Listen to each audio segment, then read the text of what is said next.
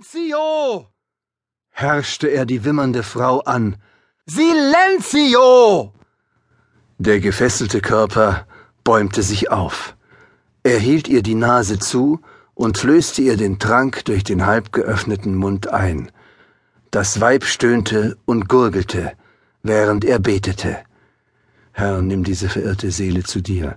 Vergib ihr die Sünden und lass sie heute mit dir im Paradiese sein. Herr, ich bin ein Werkzeug deines Willens. Lass diese Seele deinem Namen Ehre tun. Er war der Vollstrecker des göttlichen Auftrags. Es war die an ihn und seine heiligsten Mitstreiter übertragene Verantwortung, die sie befähigte, das Böse in dieser Welt bis auf das Blut zu bekämpfen. Wenn die Macht des Satans den Heilsplan Gottes gefährdete, dann war seine Arbeit gefragt und die seiner Brüder seit über tausend Jahren. Deus io volt, Gott will es. Unter diesem päpstlichen Befehl waren sie damals losgezogen, die Krieger des Kreuzes, zum schwierigsten Gottesdienst, zum unbegreiflichsten Vollzug der bedingungslosen Nachfolge, zum wahren Gehorsam gegenüber dem allmächtigen Gott. Gott mit uns! Schrie der Engel des Herrn. Nur sehr wenige waren für diesen heiligen Auftrag bestimmt gewesen, nur sehr wenige würden es immer bleiben. Kaum jemand kannte sie. Er war einer von ihnen. Er war ein bedingungsloser Diener Gottes. Er hielt den Kopf der Frau fest in seinen Händen. Durch das Leder seiner Handschuhe spürte er den Puls an ihren Schläfen und war froh, als das rasende Pochen endlich verebbte. Schaum floss der Frau aus dem Mund, bald verfärbt durch das helle Blut ihrer Lungen. Ihr Atem stockte. Das Gift wirkte schnell. In seine Arme lege ich dich und befehle mich unter den Schutz seiner Gnade und Barmherzigkeit. Herr, vergib uns unsere Schuld und lass uns noch heute dein Paradies sehen. Dann war es vorbei. Ein letztes Schütteln, ein letzter Ruck. Er ließ den verkrampften Torso zurücksinken, und das Zappeln und Rascheln der Beine auf den trockenen Blättern am Boden hatte aufgehört.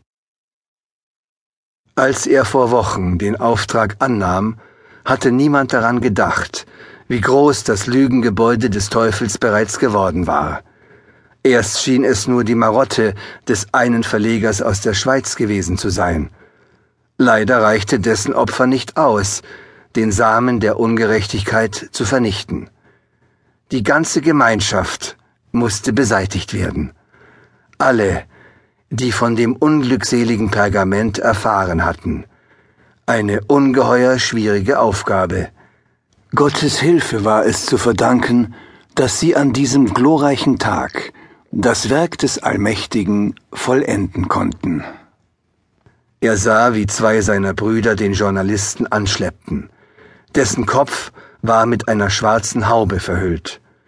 Der Entführte gab wütende Laute von sich, bevor ihm das Kopftuch weggerissen wurde und er den Tee trinken musste. Der Gefangene trank gierig.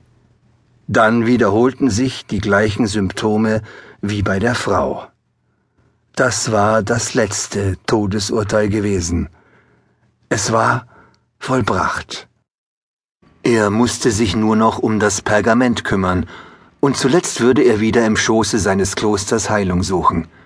Heilung von den Erinnerungen und von dem belastenden Kampf mit dem Teufel.